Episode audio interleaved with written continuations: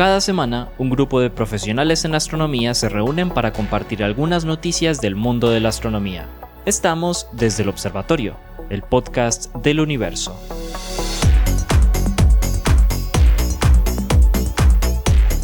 Bienvenidos nuevamente a este podcast de astronomía que hacemos aquí desde la Universidad de Antioquia, desde el observatorio. Me acompañan como cada semana los profesores y las profesoras de astronomía de la universidad, además de la profesora Adriana Araujo de la Universidad Sergio Arboleda, que hoy está de descanso. Le mandamos un saludo especial. Se encuentran conmigo el día de hoy la profesora Loren Flor, y los profesores Esteban Silva, Juan Carlos Muñoz, el profesor Germán Chaparro y quien les habla, Pablo Cuarta Restrepo. Bienvenidos, profes, a Desde el Observatorio. ¿Qué más, pues? Se, te iba olvidando mi nombre, ¿no? ¿Qué? es que como sos cuartas también. Es que somos primos, primos en, en decimoquinto grado de consanguinidad. Es porque no lo ha visto, es porque no lo ha visto y ya lo está viendo. Eso, ya, ya, exactamente. Ya, como sos cuartas. hace, hace tanto no me ve que ya le olvido que. Yo siempre trato de poner cuartas adelante, pero usted es Muñoz antes que cuartas, hermano. Bueno, muy bien. Permuta. Empecemos pues con las noticias de la semana que les tenemos unas cosas, pero vea, pan caliente. Don Germán, arránquese usted con su noticia. Bueno, mi noticia tiene que ver también con una imagen, eh, digamos, eh, digamos, marginalmente tiene que ver con una imagen muy bonita que salió eh, del James Webb de la nebulosa de la tarántula. no es directamente, mm. insisto, relacionada, pero esta imagen tiene un contenido científico muy importante más allá de que sea una región de formación estelar, digamos, bastante llena de, ciencia, sino que además nos habla de condiciones muy particulares de formación estelar, no cualquier formación estelar. Eh, ¿Por qué? Porque resulta que la nebulosa de la tarántula queda en la Gran Nube de Magallanes, que es una mm, galaxia enana que no tiene muchísimo, o digamos, mm, su composición, la composición del gas, lo que llamamos la metalicidad en astronomía, no es la misma que tenemos en, la Vía Láctea, digamos, en nuestro vecindario, y más bien se parece a eh, el entorno que había cuando se formaron las primeras galaxias y estrellas en el universo, o sea, como, como si tuviéramos, no sé, como un laboratorio por aquí cerquita donde podemos ver las condiciones de formación estelar en baja metalicidad, siendo como un laboratorio de cómo fue el universo temprano. Mi noticia tiene que ver con eso. Porque resulta, y esto ya no es con JWST, sino más bien con ALMA, resulta que ALMA encontró indicios también de la formación de las primeras estrellas, pero no en la gran nube de Magallanes, sino en la nube más pequeña. Eh, es un trabajo liderado por el profesor Toshikazu Onishi de la Universidad Metropolitana de Osaka y eh, Kazuki Tokuda de la Universidad de Kyushu.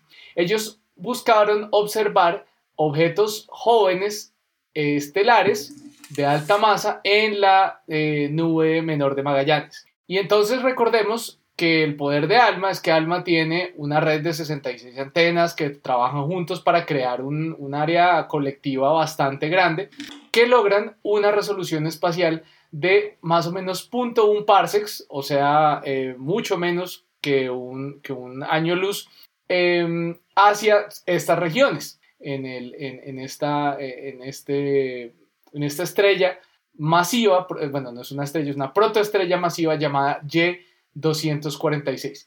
Y ALMA tiene la particularidad de, bueno, primero puede hacer observaciones en, digamos, del, polvo, de lo que llamamos el continuo, pero adicionalmente, por sus bandas de observación en las longitudes de onda milimétricas y submilimétricas, tiene acceso a cierto tipo de luz muy particular que son las em, transiciones rotacionales de algunas moléculas no solo simples, sino también complejas. Entonces, resulta que, por ejemplo, el monóxido de carbono tiene una transición muy importante rotacional eh, en estas mismas longitudes de onda.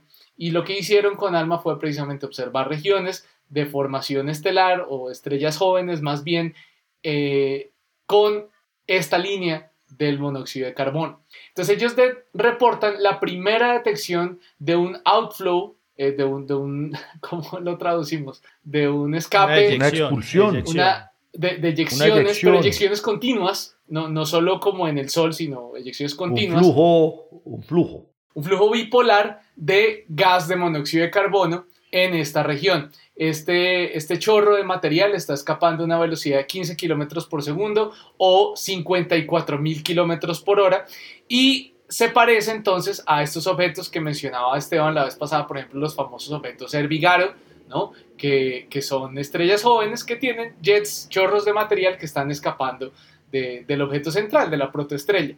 Y lo importante es que estamos viendo por primera vez este proceso eh, que es también, como lo mencionaba Esteban la vez pasada, extremadamente importante para justificar por qué se forman las estrellas en particular de este rango de masa. Estamos hablando de, estrellas que tienen eh, algunas, algunas masas solares y la manera como nosotros acumulamos todo ese material eh, en la región de la protoestrella es precisamente a través de estos outflows que se están generando.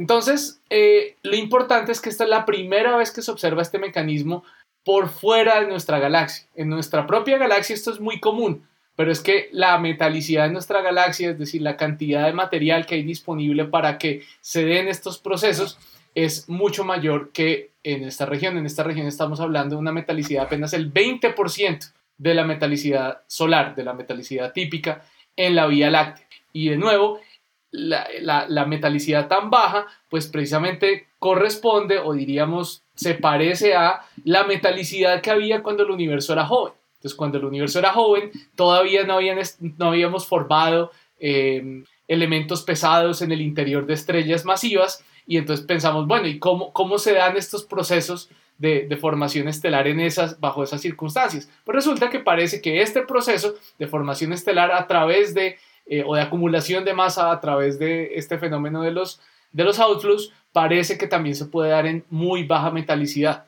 ¿no? Em, entonces, claro, lo que ocurre puntualmente para, para, para relacionar con el la fenomenología de lo que está pasando es que este mecanismo que asegura que yo pueda acumular bastante masa es debido a que normalmente el material cuando cae, así como cuando no sé, cuando regamos agua en el, en el lavamanos, el agua no cae directamente hacia el sifón, sino que se da vueltas antes de, de caer, ¿no? Pues por la conservación del momentum angular.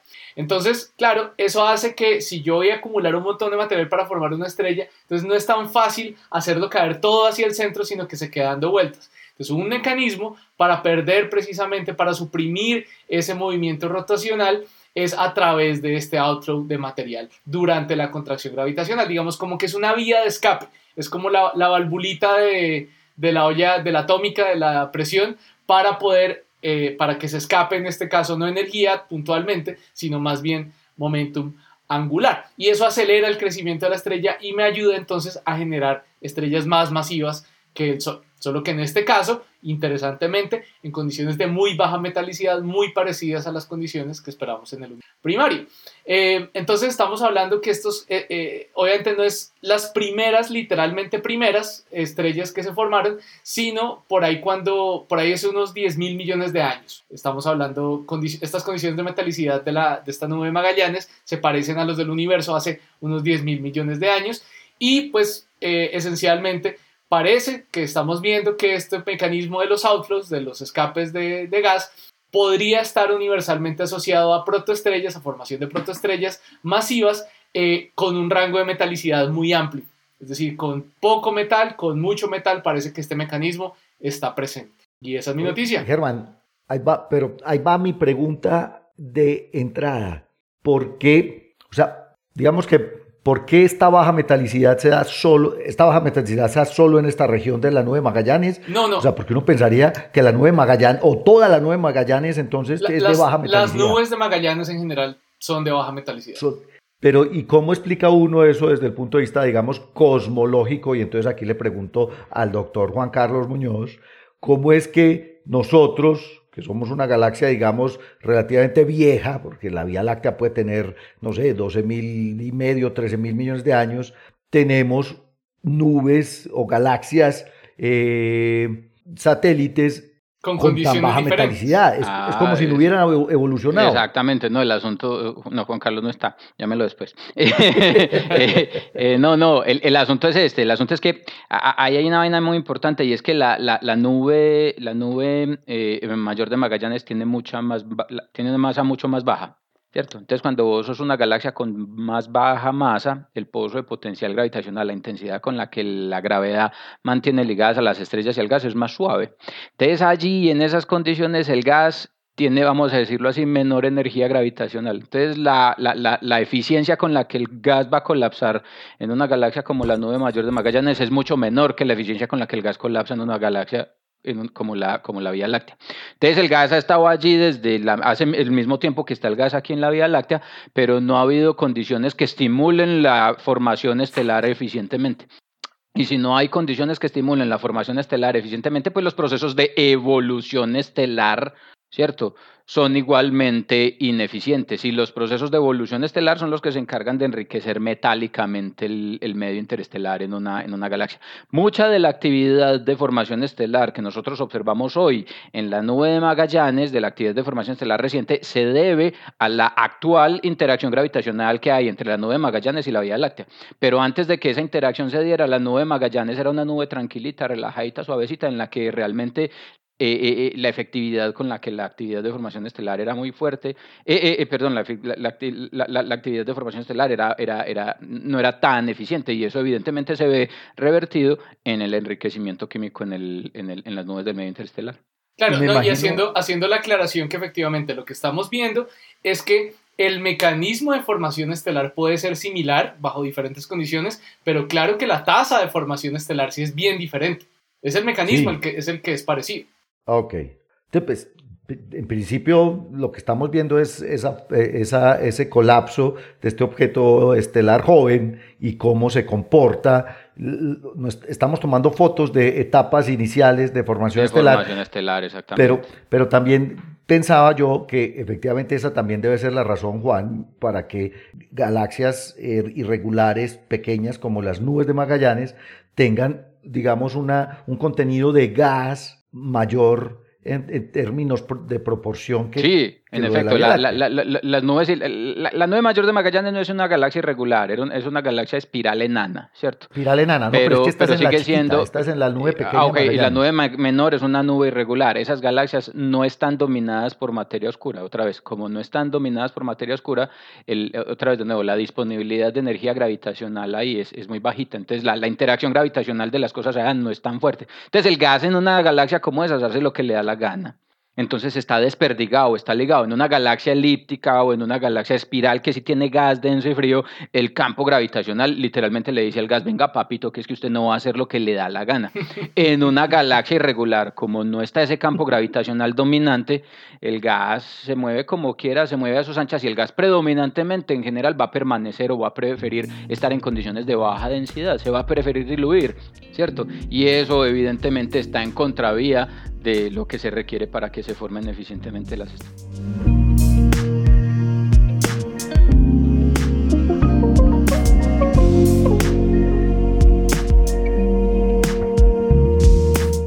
Excelente. Oiga, y hablando de objetos grandotes y hablando de estrellas masivas, pues doctor Esteban Silva, bien pueda, cuéntenos qué nos trajo hoy. Doctor, usted hijo de madre. Y, y ahí en la vecindad, ¿no? Además aquí, es en el mismo sitio, es en la, en la de la tarántula, de hecho, la noticia.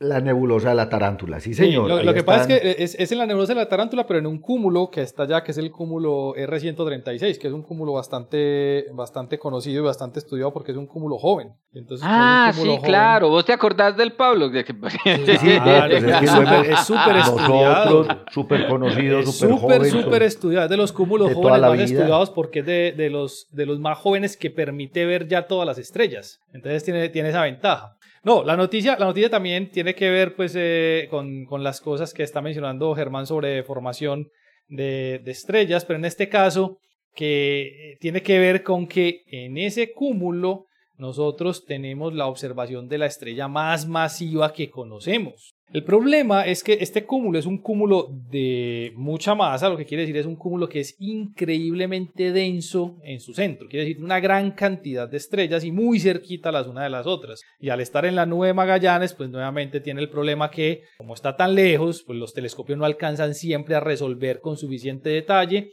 y muchísimas veces eh, no vemos las estrellas individuales.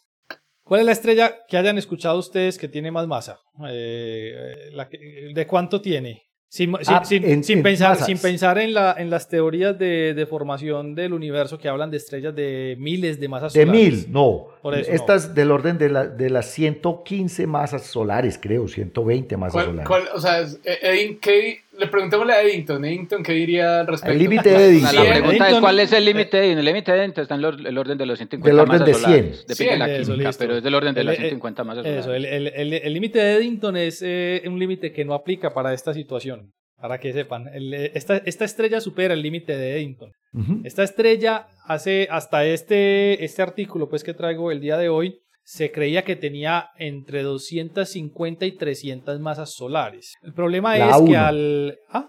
La A1, la R136. el curso estelar. No, no, no, no, el problema, el problema es, no, el problema es el, típico problema que siempre hemos tenido, que es cuando no tenemos suficiente resolución y estamos observando un objeto que creemos puntual, la suma de la cantidad de energía que nos llega si el sistema no es individual nos hace pensar que tiene más. ¿Ah? Claro, estamos viendo más luz. Eh, como, como que no sabemos si es una o cinco o diez. exactamente. Entonces lo que necesitamos es una mejor resolución para saber si es un sistema múltiple o si es un sistema individual. Pues Hubble y, Webb eh, han apuntado hacia estas zonas tratando de, lograr esta resolución en el centro del cúmulo particularmente, que es donde están las estrellas más masivas, pero esta noticia utilizó un telescopio en tierra. Y entonces uno dice, pero ¿cómo así? ¿Un telescopio en tierra tendría la resolución de los telescopios espaciales? Y la respuesta es sí. En este caso, eh, utilizaron el telescopio Gemini, en eh, el, Gemini, el Gemini Sur, que está en Chile, que tiene un telescopio de 8.1 metros de diámetro. Pero no es suficiente con tener un telescopio de 8.1 metros de diámetro para tener resoluciones como las que alcanzaría el Hubble. ¿Por qué?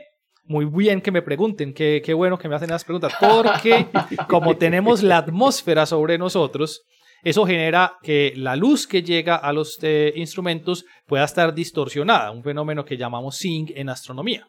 En general, la técnica que se utiliza para eso, los, eh, las maneras en las que podemos resolver eso son varias. Una es la óptica adaptativa, la otra es... Ah, eh, eh, una, una, que conocerán es...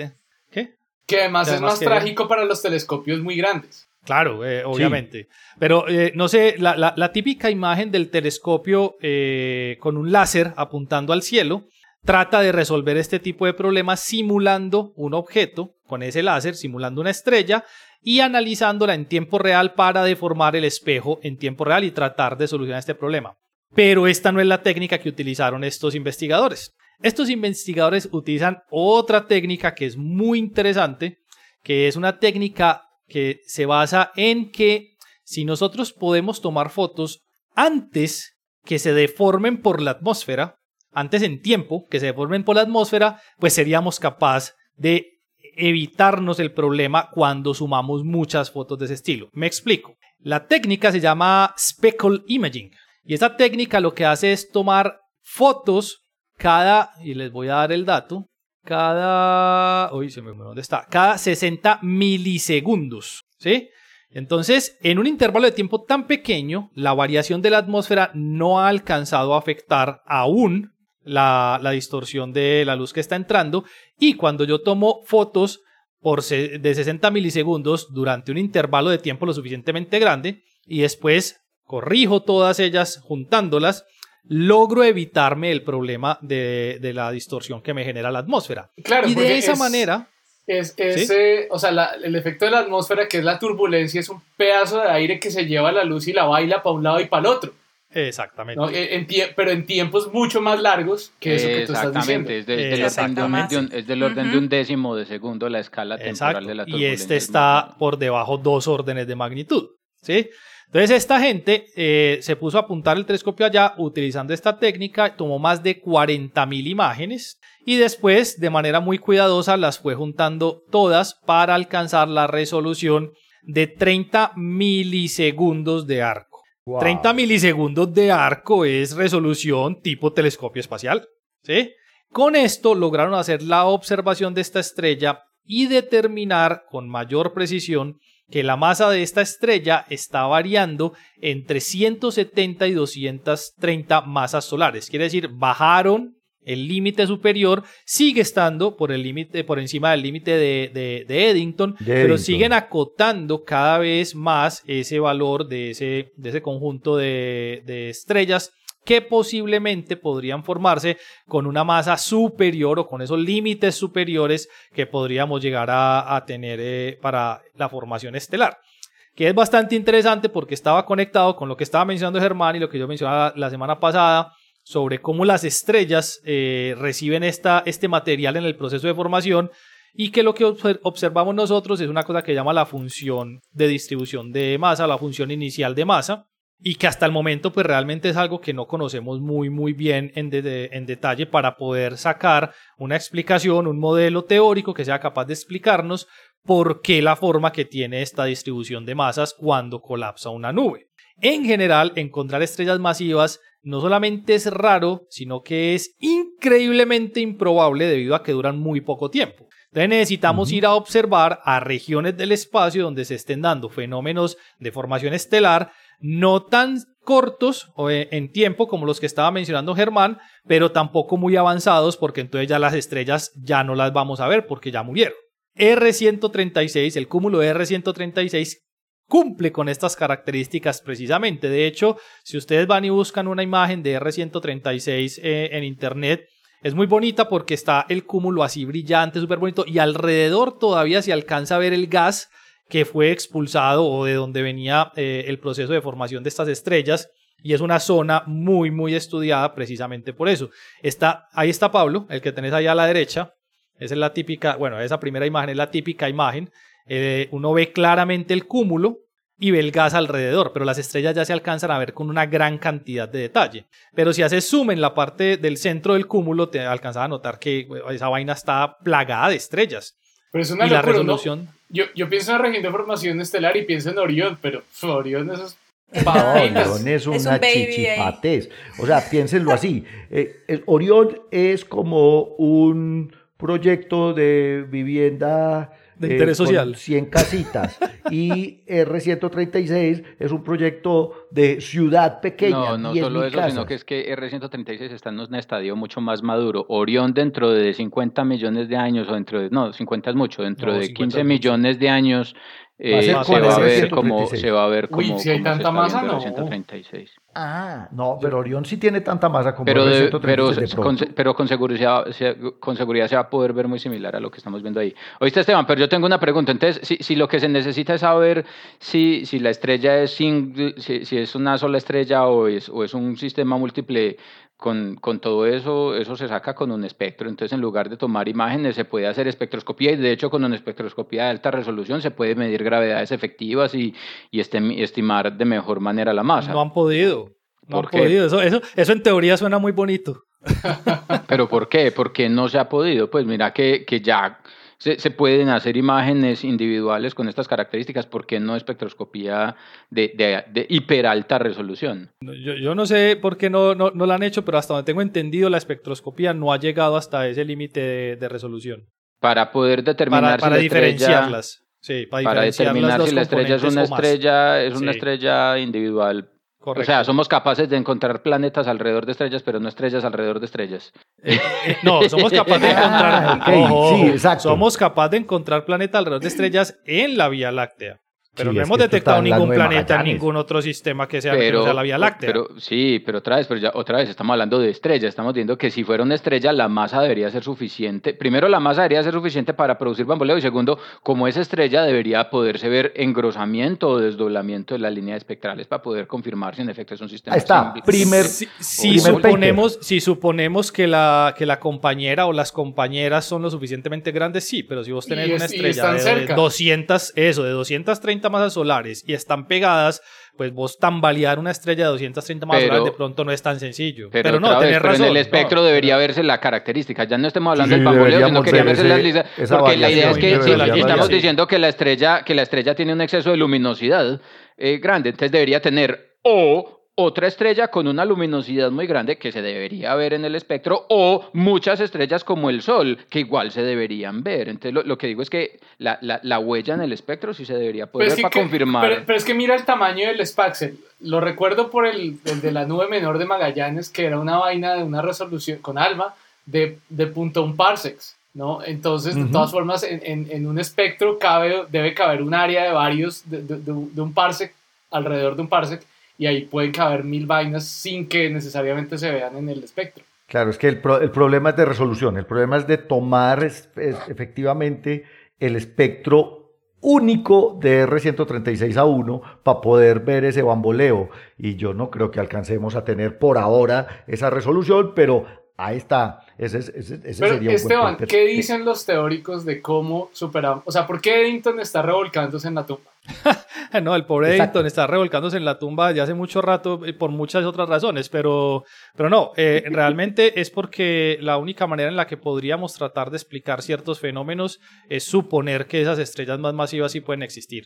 Eh, dejan como, digámoslo así, dejan un momento de lado a Eddington, no niegan y refutan lo que la teoría, sino que simplemente dicen, ¿y si yo coloco un modelo de estos, qué sucede? Y ya, pero en general, por ejemplo, la formación de estrellas de miles de masas solares, eso no tiene una explicación muy particular que digamos. No, pero los mecanismos, los de toda la vida, el colapso de la nube. Por eso, no, ellos es que no, no, no mencionan eso. No, no mencionan ese tipo de cosas. Por lo te digo, ellos como que asumen que puede pasar y dicen que si existieran estas estrellas, entonces podrían ocurrir el resto de cosas que ellos explican a partir de ahí. Pero no son, eh, ellos no van al punto de cómo colapsó la nube para poder resolver entonces que la masa de jeans mínima que pudieron tener. No, ellos no hacen eso. Ellos parten del hecho de la posibilidad de la existencia de ello. Y esto pasa en muchas situaciones. A mí una vez me cayeron a palo porque hice una pregunta muy similar a la que me estás haciendo en un, en un congreso donde, donde los, donde los eh, que estaban en la exposición partían del hecho de la existencia de algo. Y yo decía, pero ¿cómo así? ¿Y cómo llegó hasta allá? Y no, que casi me muelen a palo, pues, pero, pero bueno, ellos partían del hecho de la existencia. hay, cosas que, por principio se dan, hay cosas que no, se dan no, por no, principio. No, eso, eso, eso ni por principio. Pues yo, esas, esas, teorías de las estrellas de miles de masas solares también digo como, eh, eso es como un poquitico rebuscado, la verdad, pero bueno, es simplemente una manera de explicar los fenómenos.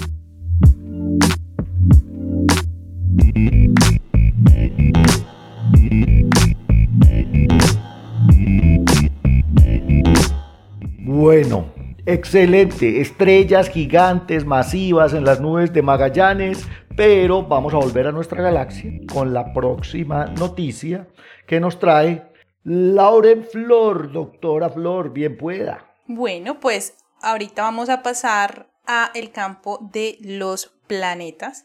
Em, bueno, la noticia que les traigo hoy me pareció muy interesante y ahora, porque hay una de las personas que son investigadoras en este, en este, investiga en, este artículo que les quiero compartir, es, es, es de aquí, de Colombia, entonces ahorita les voy a contar un poquito más acerca de esto. Pero bueno, todos sabemos, hemos escuchado mucho acerca de los exoplanetas, bueno, que hay muchísimos, pero resulta que eh, esta noticia en particular habla de un planeta que está orbitando alrededor de una estrella que hace parte de un eh, sistema binario, ¿sí? Eh, el sistema binario se compone por dos estrellas, TOI 1452 y TOI 1760.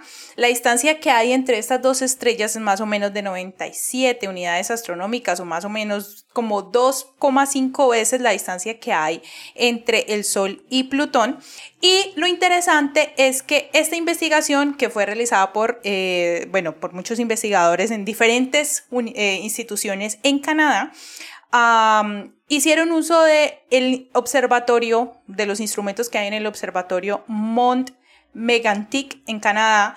Y eh, bueno, pues ahí les voy a contar rapidísimo, porque muchas veces hablamos de, ah, descubrieron, eh, bueno, detectaron un exoplaneta que tiene tal parámetros, tal masa, pero no nos damos cuenta que detrás de todos estos parámetros hay muchas técnicas de, eh, digamos, de, de detección y de análisis para poder obtener cada valorcito de esos. Entonces, primero, lo primero que con lo que arrancaron fue con lo que ya Tess eh, les había dado y es la información de algunos cuerpos, digamos, de exoplanetarios, en este caso, de planetas tipo que se pueden clasificar como mini Neptunos. ¿Sí? Entonces se enfocaron directamente en TOI 14, bueno, TOI 1452. Pero, pero explícanos qué significa TOI. Bueno, es el Test uh, Object, object eh, of Interest, no, eso es. Mm, ¿Sí? TOI es Test Object of Interest, o sea, es un, es un candidato detectado por TESS. Como los COI. Eh, y, como, los COI. Los COI eran Kepler, Object, of Interest. Exacto. Sí, entonces, e, entonces fíjense que lo curioso fue que cuando estuvieron, pues estudiando ahí con TESS, se dieron cuenta que cada 11 días alrededor de esta estrella veían más o menos una disminución de su brillo y que esto podría ser de un planeta que se podía clasificar como un mini Neptuno. Entonces para eso utilizaron eh, una cámara que se tiene, digamos, eh, si, leo directamente sería Pesto. Entonces, y esta cámara lo que hace es monitorear como tal el tránsito de este planeta alrededor de esa estrella. Lo interesante es que la resolución de esta cámara como tal permite distinguir las, eh, digamos, las observaciones de esas dos estrellas que están en ese sistema binario. Entonces, con esto y con otro instrumento que es el Spiriu, eh, pudieron determinar lo que era la masa del planeta, que es más o menos de cinco veces la masa de la Tierra, y el radio del planeta, que son más o menos casi dos veces el radio de nuestro planeta, del radio de la Tierra. 1.7. Pero resulta que a partir de eso también pudieron determinar lo que es la densidad de ese planeta. Pero fíjense que allí, vuelvo y lo destaco, yo creo que ya lo he dicho muchísimo, pero siempre en estos casos es muy importante determinar cuáles es eh, las características de la estrella huésped, de la estrella que está orbitando este planeta. Entonces, en la Universidad de Montreal lo que hicieron fue estudiar fuertemente esa estrella huésped para poder determinar la composición de la estrella, la abundancia química como tal de la estrella, para que luego cuando se estudiara como tal, cuando este planeta está transitando la estrella, se pueda obtener la información solamente del planeta. ¿Sí? Entonces, con esta información eh, lo que ellos determinaron, lo que ya les dije, eh, ya, teniendo la información de la estrella, el radio del planeta, la masa del planeta, la densidad del planeta, lo que hicieron fue hacer uso del código de Diana Valencia que es colombiana, está trabajando en la Universidad de Toronto, no solamente ella, sino que muchos otros colaboradores de la Universidad de Toronto han trabajado pues en este código que lo que busca es modelar la parte interna del planeta y es más, aquí hago un paréntesis porque Pablo y eh, sus estudiantes han estado trabajando fuertemente con este código para hacer investigación. Entonces, lo que ellos hicieron fue incluir toda esa información en este código. Y, con, Diana. De hecho, en este momento estamos en una colaboración con Diana haciendo algo parecido pero para un Kepler, para un Kepler 2. Pero eh, el, código se llama Super Earth, de hecho. Super.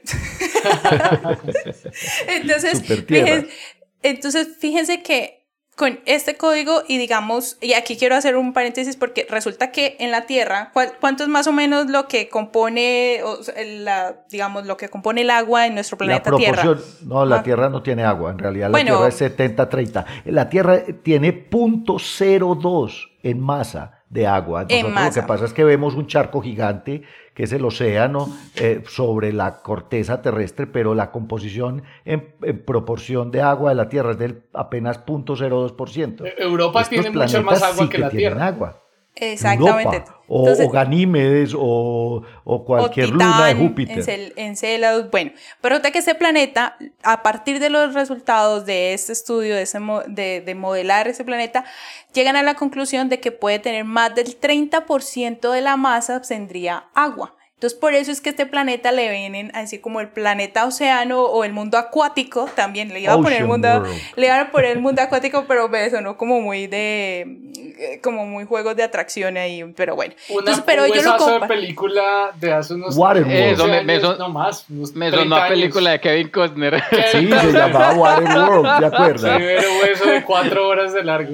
Y a María, casi pues, que no termina la película. No me la he visto, pero pues vean este planeta ya por ahí por ahí va, pero incluso lo, esa, digamos, la proporción en, en masa de la, de la digamos, la, lo que tendría este planeta en proporción en masa de, de, agua, sería, lo comparan o hacen una, sería una proporción similar a las lunas que ya ustedes lo mencionaron, a las lunas de Júpiter, a Ganímedes, a a las lunas de Saturno, Titán y Encélados. Pero claramente, pues, eh, hasta el momento tienen esa información y lo que ellos dicen en la parte final del artículo es, yo, pues, saben que eh, el James Webb les va a permitir obtener mucha más información acerca de la composición de, bueno, de la atmósfera como tal de, de este planeta y que pues este, este planeta hace un parte de todos los objetos que van a empezar, a, del resto de, objetos que van a empezar a analizar con eh, el James Webb. Entonces, para que vean que por ahí hay un mundo acuático que no es un huesazo de, película, pero sí es un planeta que está por ahí orbitando una estrellita que hace parte de un sistema binario. Hace, hace un tiempo habían descubierto un HD, que, pero no por tránsito. Hay que, la diferencia es que este es por tránsito, pero hace algún tiempo por velocidad radial descubrieron un HD que es HD 1214b, que también plantean la idea de que puede tener incluso hasta el 50% de su masa en agua. Este TOI este TOI 1452 es bien interesante. Y de hecho, como tú dices, como hemos estado con, eh, con uno de mis estudiantes, con Jerónimo, uno de mis estudiantes trabajando con el código de Diana, ahorita le, fue muy chistoso porque vi el artículo, Lauren y yo no había visto a Diana entre los autores. Y entonces le dije a Jero, Jero, mira lo que tenemos que modelar. Ya Diana lo hizo, entonces... Obviamente íbamos a hacer un trabajo que ya, que ya hicieron y que ya publicaron además. Muchas, eh, o sea, que ese no es paper de este día. Pero fíjate, Pablo, que justamente lo que dices es importante para las personas que nos están escuchando, que las investigaciones o los códigos que hacen en otras instituciones pueden servir para continuar investigaciones en, en, en otros países. Por ejemplo, en este caso, Diana Valencia está colaborando con Pablo, con sus estudiantes, están haciendo investigación con respecto a estos temas aquí en, en Antioquia. Entonces, para que vean que también en la Universidad de Antioquia estamos, se está trabajando, en este caso, Pablo está trabajando acerca con sus estudiantes sobre modelar eh, atmósferas planetarias. Entonces, para que sepan ahí, coñita para el grupo. Gracias, no, pero sabes que sí es una cosa importante. La mayoría de estos códigos computacionales, cuando se hacen, digamos, dentro de grupos científicos, se ponen a disposición de los demás investigadores. Algunos, pues, digamos, se, se, toman muy en serio el asunto de los derechos de autor y no comparten ni sus códigos ni sus, ni sus resultados, eso, digamos, pero esa es la, digamos que esa es la excepción. En realidad, la regla por lo general es que estos códigos se ponen en un repositorio público donde la gente puede bajarlos, pues los científicos y los investigadores que estén interesados pueden usarlos e incluso interactuar e intercambiar ideas con los autores quienes escribieron el código. Y nosotros eh, aquí en la universidad pues somos usuarios de muchos códigos computacionales que modelan eh, discos protoplanetarios, que modelan interiores de planetas. Nosotros mismos también pues nos sentamos a veces eh, con la tarea de escribir código que es lo que hemos estado haciendo, por ejemplo, con Germán en formación planetaria, etcétera, etcétera. Pero sí es importante que, que, normalmente los investigadores se comparten este tipo de herramientas, pues porque eso facilita un montón el trabajo. Y es ciencia abierta, es ciencia para todos. O sea, si, si, tú ya encontraste cómo modelar un planeta con océano, que este realmente es el trabajo de Diana Valencia, que es una eh, increíble científica planetaria reconocida a nivel mundial, y, y, yo, digamos, me siento orgulloso de, de, decir, es que estoy trabajando con Diana modelando planetas usando su código. Eso es una cosa muy importante. La ciencia abierta, si nosotros entendemos un caso, eh, comprendemos un cierto fenómeno, tenemos un código que puede funcionar para todos, pues se pone al Juan, tus códigos de modelación en cosmología son abiertos al público o no? Sí, sí, uso herramientas pues de eso público, claro. Entonces, en realidad, en realidad la ciencia, o sea, uno puede hacer ciencia apoyado en hombros de gigantes, como decían antiguamente, apoyado en el trabajo de otros investigadores que también digamos, lo, lo hacen. Bueno. Eh, es más, Pablo, ahí antes de terminar, el James mm. Webb, o sea, las, ahorita lo que están haciendo con el James es como calibrando con diferentes objetos. Y lo que están diciendo, por ejemplo, en, el artículo de, de, atmósferas planetarias de del dióxido de carbono, ellos en, al final dice que el, el código lo están tratando de, de, ajustar, pero lo van a hacer público. Entonces, eso es, continuando con eso, incluso en, en misiones como el James Webb, que nos tiene a todos con los, nervios de punta y maravillados, pues esos códigos van a ser libres para que siga haciendo investigación en cualquier parte del mundo. Sí, ciencia ciudadana, muchos ciudadanos interesados y curiosos que aprenden a manejar estos códigos, pues descubren planetas, publican papers, etcétera, etcétera.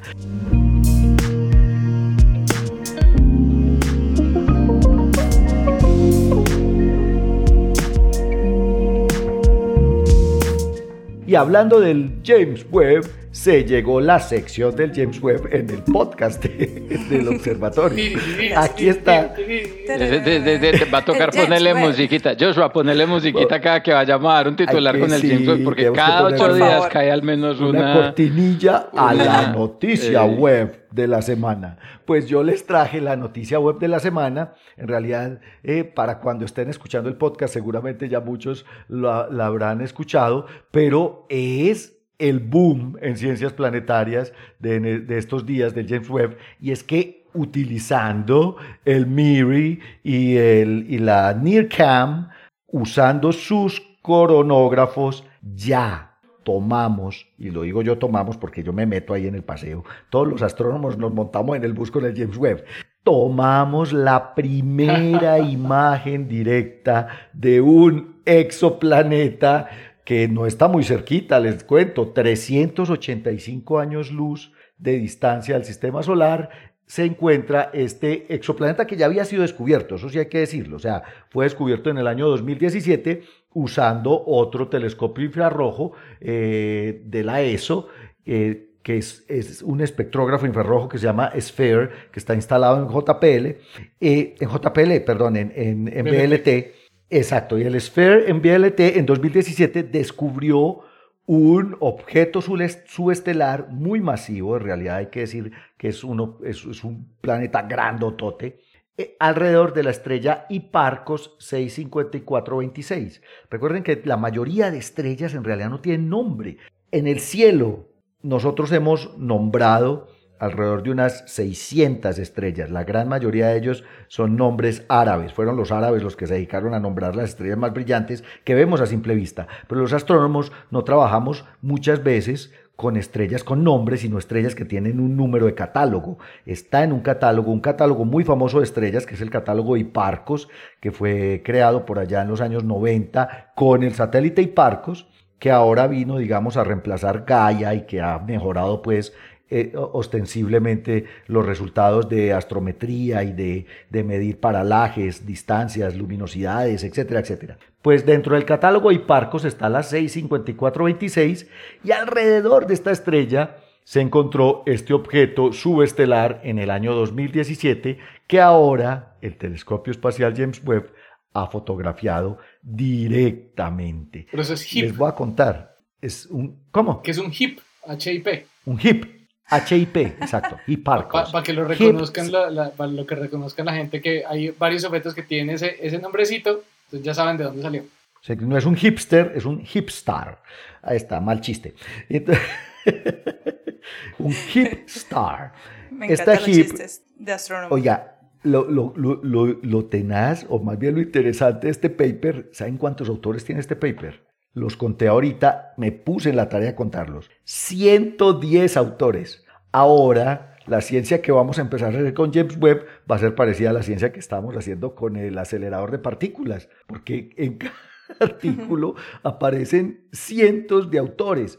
Está en cabeza, obviamente, de una astrónoma, es Erin Carter, y de Sasha Hinckley, que son quienes, digamos, hicieron todo el análisis eh, importante de las imágenes, pero aquí está involucrado posiblemente la mitad del equipo de ingenieros que estaban poniendo a punto los coronógrafos del, del NIRCam y del MIRI. El NIRCam es la cámara infrarrojo cercano del James Webb y el MIRI es el eh, espectrógrafo de infrarrojo medio del James Webb con las cuales se tomó la imagen directa, pues la NIRCam tomó la imagen directa, pero a partir de la imagen directa y de la espectroscopía que se tomó con él, con el MIRI, pues hemos, digamos, mejorado muchísimo los resultados que se habían obtenido para este planeta eh, en la observación de 2017. Pues lo que, primero, la foto es increíble, obviamente porque todos quedamos siempre fascinados, es con la imagen, con la foto directa del planeta alrededor de la estrella y cómo se ve, digamos, en infrarrojo. Esto es increíble. Se hizo con cuatro filtros, luego se acoplan todas estas imágenes tomadas en diferentes filtros y a través de todo un tratamiento digital uno puede observar el planeta que se encuentra, ojo, a 110 unidades astronómicas de la estrella. Hay perfecta resolución de la cámara para observar el planeta. No se observa la estrella porque se está usando un coronógrafo. El coronógrafo lo que hace es tapar la estrella para que no encandile y se pueda ver el planeta. Tapar el sol como cuando uno quiere Exacto, es cuando uno quiere ver algo y el sol le está brillando mucho, uno se tapa, tapa el sol con la mano para poder ver lo otro y crear contraste. Eso es lo que hace un coronógrafo, en este caso el coronógrafo de la NIRCam. Y pues obviamente la imagen es espectacular, pero como les digo, lo interesante es que se pudo mejorar los datos de masa del planeta. Ahora sabemos que el planeta tiene unas siete masas de Júpiter y además se pudo establecer muy bien eh, la órbita, incluso ya, se, ya, ya, hay medidas de la inclinación de la órbita que tiene una inclinación de unos 110 grados y además del semieje mayor que da para unas 110 unidades astronómicas. Pablo, pues ahí está. ¿Cuántos, ¿cuántos planetas extrasolares les hemos tomado imágenes directas. Yo creo que menos de Creo que como unos 40, 40 o 50. O sea, exacto. Además, eso es otra cosa. Este, este, entra a ser parte de ese selecto grupo de imágenes en infrarrojo que hemos podido, digamos, eh, eh, hacer directamente y, esta es la primera vez que se toma en estas longitudes de onda. Fácilmente el 1% de los planetas que hemos descubierto, apenas el 1%, el 1 le podemos tomar imágenes directas y eso que no es, o sea, complicado. Pero ojo, que otra de, otro de los noticiones es que como lo que estamos, estos son ensayos, es que piénsenlo así, estos son los ensayos de los instrumentos del telescopio espacial James Webb. Lo que también pudimos, eh, eh, digamos, eh, mejorar con esta imagen nueva de James Webb es que la capacidad de la NIRCam está como tres o cuatro factores por encima de lo que se había pensado. Como un lulo. Pues se va... ¿Ah? Que está funcionando una maravilla, como un lulo. Está funcionando full y esto va a permitir observar a partir de ahora muchos otros sistemas con eh, objetos subestelares de este tipo a través del coronógrafo de la NIRCAM. Ahí está, cerramos la sección de James Webb del día de hoy. En la musiquita. desde el observatorio. Ahora la musiquita de Juan Carlos.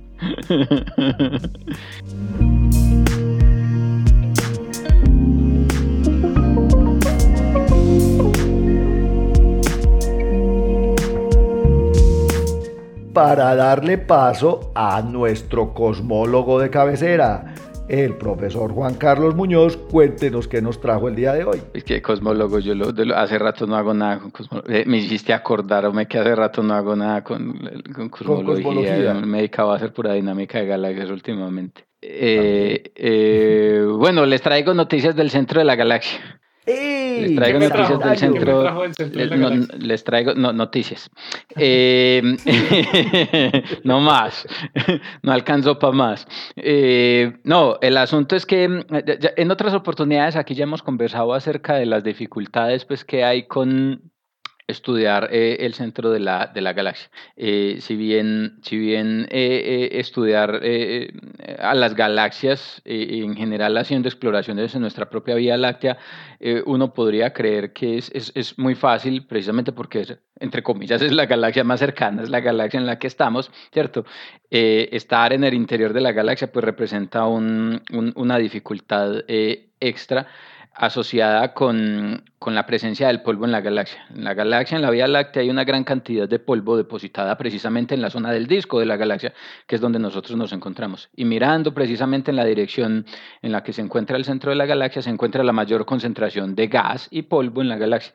Ese polvo proyectado a lo largo de la línea de la visual, apuntando hacia el centro de la galaxia, produce, produce un par de efectos eh, que para la observación astronómica son muy inconvenientes. Produce extinción y produce enrojecimiento.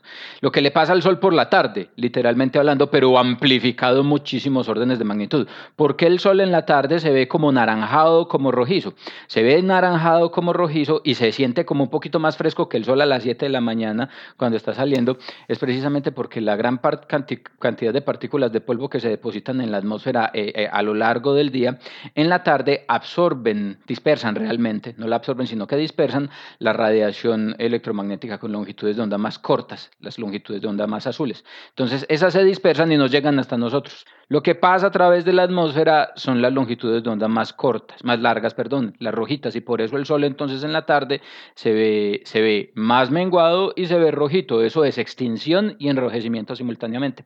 En la Vía Láctea hay tanto polvo que una estrella simplemente no se puede ver por culpa precisamente de la dispersión de la radiación inducida por las partículas de polvo en el medio interestelar. Y esto afecta muchísimo, muchísimo la observación de las estrellas en el centro de la galaxia. Por esa razón, el centro de la galaxia, aunque nosotros sabemos, explorando otras estrellas, otras galaxias, perdón, en el universo, los centros galácticos son, son, son fuentes de, de actividad eh, astrofísica muy interesante para nosotros, hay cierto alto grado de desconocimiento pues en la observación. Para poder observar sin grandes problemas en la dirección del centro de la galaxia se tienen que hacer las observaciones en infrarrojo. Por ejemplo, las observaciones del movimiento de estrellas alrededor del agujero negro supermasivo en la Vía Láctea se hacen precisamente, se hacen precisamente en infrarrojo porque esas longitudes de onda no interactúan fuertemente con las partículas de polvo en el medio interestelar. Entonces, las observaciones de las que vamos a hablar están asociadas precisamente a observaciones en el infrarrojo realizadas eh, con los instrumentos del BLT. Gran parte de la instrumentación del BLT se desarrolló precisamente para hacer observaciones en infrarrojo y no solo observaciones directas, sino observaciones interferométricas. El BLT realmente es un arreglo de varios telescopios. Los principales son cuatro telescopios, cada uno de un poquito más de 8 metros de diámetro. Y en infrarrojo, Germán eh, va precisamente a participar en una escuela entre poquito en relación a eso, se puede hacer interferometría, es decir, juntar la luz detectada por cada uno de los cuatro telescopios individuales para poder eh, hacer que esos cuatro telescopios funcionen como solo uno. Créanme, gente, eh, como solo uno de gran que nos escuchan, como solo uno de gran tamaño. Créanme que hay cosas difíciles en la vida y esto, esto que les estamos contando son cosas complicadísimas y los astrónomos que han trabajado en esto, en efecto, han trabajado durante más de 20 años para conseguir que esta, que esta interferometría funcione. Haciendo uso de estas observaciones, entonces, astrónomos de, de institutos ubicados en Alemania y en España han conseguido tomar imágenes entonces de una región del centro de la galaxia, la región del centro de la galaxia que se conoce como el complejo de Sagitario. Y el complejo de Sagitario se compone principalmente de Sagitario B y Sagitario A. Y en Sagitario A está Sagitario A estrella, que es el lugar en donde se encuentra el centro de la, el centro de la, de la, de la galaxia. Muy cerquita, a un costado, está el complejo que se conoce como Sagitario B estrella. Y hasta ahora las observaciones sugerían que en esa región de la galaxia había una gran cantidad de material ionizado, emisión de radiación de alta energía, que sugeriría que de alguna manera están pasando procesos de formación estelar reciente, fresquita, en la galaxia pero no se podían observar las estrellas. Las observaciones hechas con este con estos nuevos instrumentos permitieron descubrir más o menos 3 millones de nuevas estrellas, no nuevas, esas estrellas siempre han estado ahí, pero es la primera vez que las podemos observar, es la primera vez que las podemos observar, porque solamente haciendo uso del enorme poder de resolución que le entrega a uno eh, el arreglo interferométrico del, del, del, BLT, eh, se, puede, se pueden resolver. Tenemos una resolución que es, de es inferior a medio segundo de arco, punto dos segundos de arco. Es comparable con la resolución del telescopio espacial, con la que casi se pueden resolver algunas de las fuentes individuales. Entonces, ¿qué encontraron con este nuevo catálogo, con este descubrimiento de estas más o menos 3 millones de estrellas en el centro de la galaxia? Lo primero es entonces, se está encontrando que en efecto hay estrellas nuevas. Anteriormente se tenía la idea de que en los centros o que en el bulbo de la galaxia había poca actividad de formación estelar.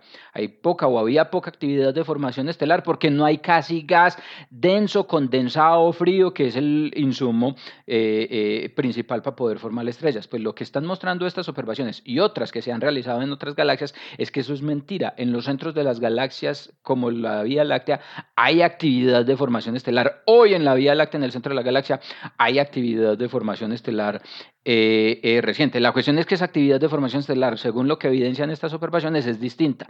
En el disco de la galaxia, cuando se forman estrellas, esa formación estelar se da en asociaciones estelares, en grupos de estrellas. Entonces, cuando usted vea la Vía Láctea o ve cualquier otra galaxia de disco, en el disco las asociaciones estelares revelan la presencia de los eventos de formación estelar. Lo que pasa en el bulbo de la galaxia y lo que pasa en, la Vía Láctea es que en efecto las nubes de gas colapsan, forman estrellas, pero no forman eh, asociaciones estelares densas y compactas, sino que como que las nubes van colapsando, se van fracturando, van formando estrellas y las estrellas se van yendo tempranamente de la asociación, lo que hace que las asociaciones se diluyan y usted ya después de 10 millones de años no encuentre absolutamente ninguna evidencia de los episodios de formación estelar. O sea, se es como dispersan si gravitacionalmente se dispersan por las demás. Exactamente, se dispersan en el vecindario. Entonces es como si en el disco de la galaxia es como si vos tuvieras en efecto hijos y tus hijos se quedaran viviendo con vos hasta los 30 años. En el bulbo de la galaxia esta es más o menos la escala de tiempo. Los niños nacen y un año después, cuando tienen un año, se van. Las malas amistades.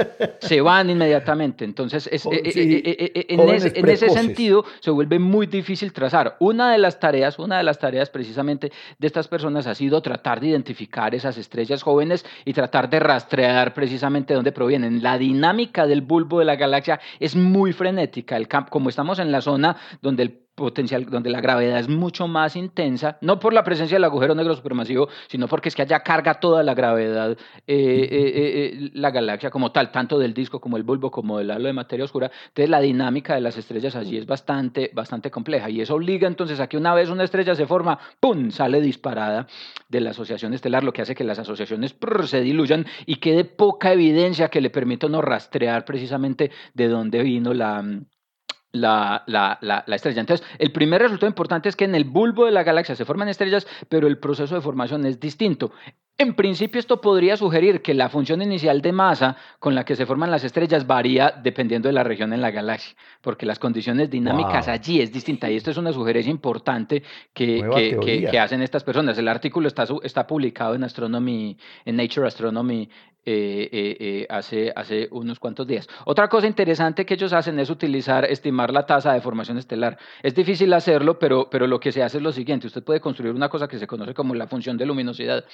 Suponga que una, en, el, en, el, disco de la galaxia, cuando se forma una asociación de estrellas, como les digo, ellas se quedan junticas por mucho tiempo por millones de años antes de que se disocien. Algunos no se disocian, son cúmulos estelares que quedan ahí. Entonces, cuando usted ve esa asociación estelar, usted puede, estudiando la distribución de luminosidad, seguir la evolución y en principio estimar entonces cuántas masas, cuántas estrellas se formaron junticas al principio, estudiando la manera como cambia el flujo de, luz que proviene de la, de, la asociación, de la asociación de estrellas.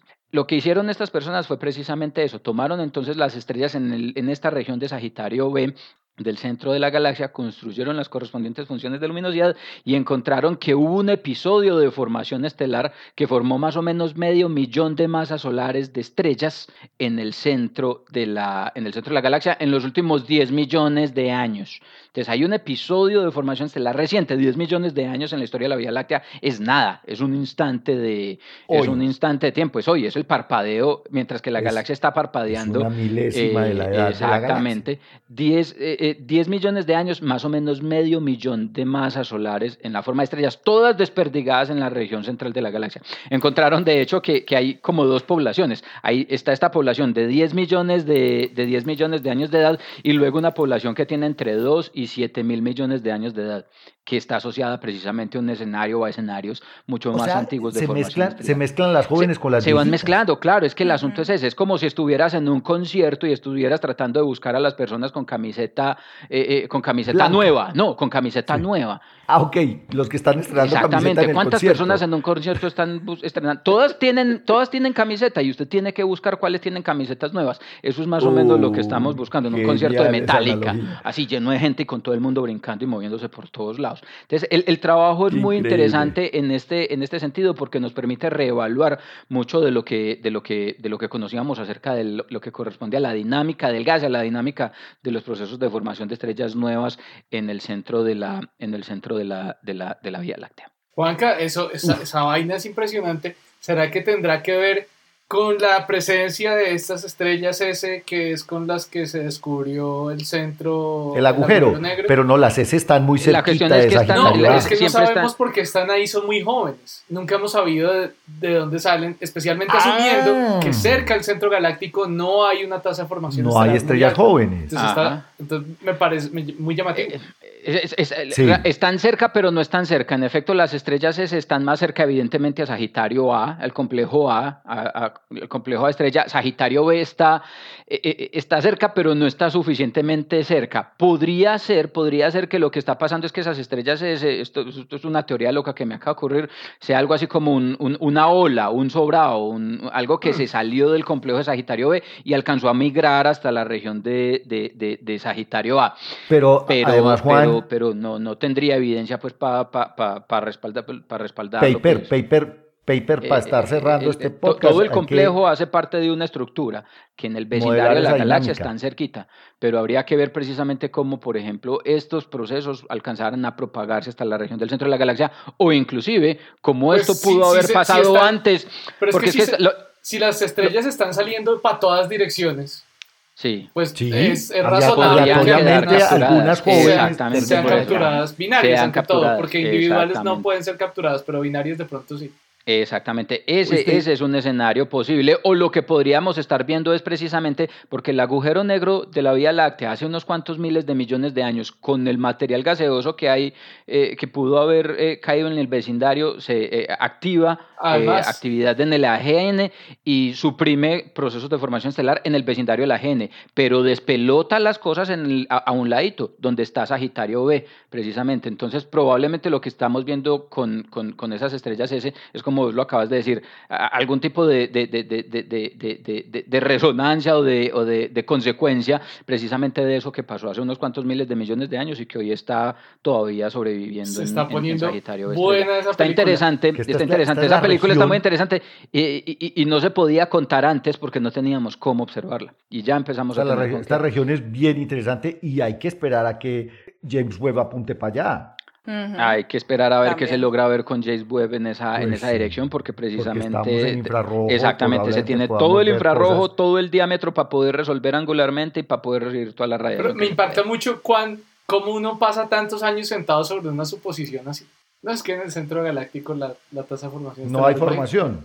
Pues, y, ningún cálculo da porque eso, eso lo espérate, hasta que uno eh, tiene nueva eh, evidencia. Se necesita la evidencia. Y hoy esa evidencia sugiere que la tasa de formación estelar en el centro de la galaxia, al menos en esos últimos 10 millones de años, fue casi 10 veces mayor que la del promedio de la Vía Láctea. Y es comparable con la tasa de formación estelar que tenían las galaxias en el universo temprano. En el universo temprano, evidentemente, pues todo estaba muy despelotado y, y el gas otra vez simplemente estaba condenado a colapsar gravitacionalmente. Entonces, las primeras galaxias formaban estrellas diestra y siniestra. Ese bulbo de la galaxia, comparado con toda la galaxia, es, es, es una zona de actividad de formación pero, Pero además, Juan, también, también hay que hacer aquí una pequeña claridad. Y es que esta región donde estamos viendo esto es una región chiquita, del bulbo. Es muy chiquitica, son, son, son, son 2000 años luz, es una esferita que tiene 2000 años luz de, de, de, de, radio. Es una cosa extremadamente chiquitica. Estamos hablando de, literalmente hablando, la, la, la el ombligo de la cerecita que está en el centro de la galaxia. Estamos hablando de una región extremadamente chiquitica de la galaxia. Bueno, muy bien. Ahí está pues. Hoy tuvimos estrellas masivas, exoplanetas, formación de estrellas en el núcleo de la galaxia de la Vía Láctea y como siempre, sección del James Webb. Los esperamos para el próximo podcast aquí desde el observatorio. Chao, chao. Chao, chao, chao. Gracias por escuchar desde el observatorio. Encuéntranos en Spotify y muchas más plataformas de podcast. A los micrófonos, Jorge Zuluaga, Adriana Araujo, Esteban Silva, Pablo Cuartas, Lauren Flor, Germán Chaparro y Juan Carlos Muñoz. Producción y edición, quien les habla, Josué Giraldo, pregrado de Astronomía de la Universidad de Antioquia.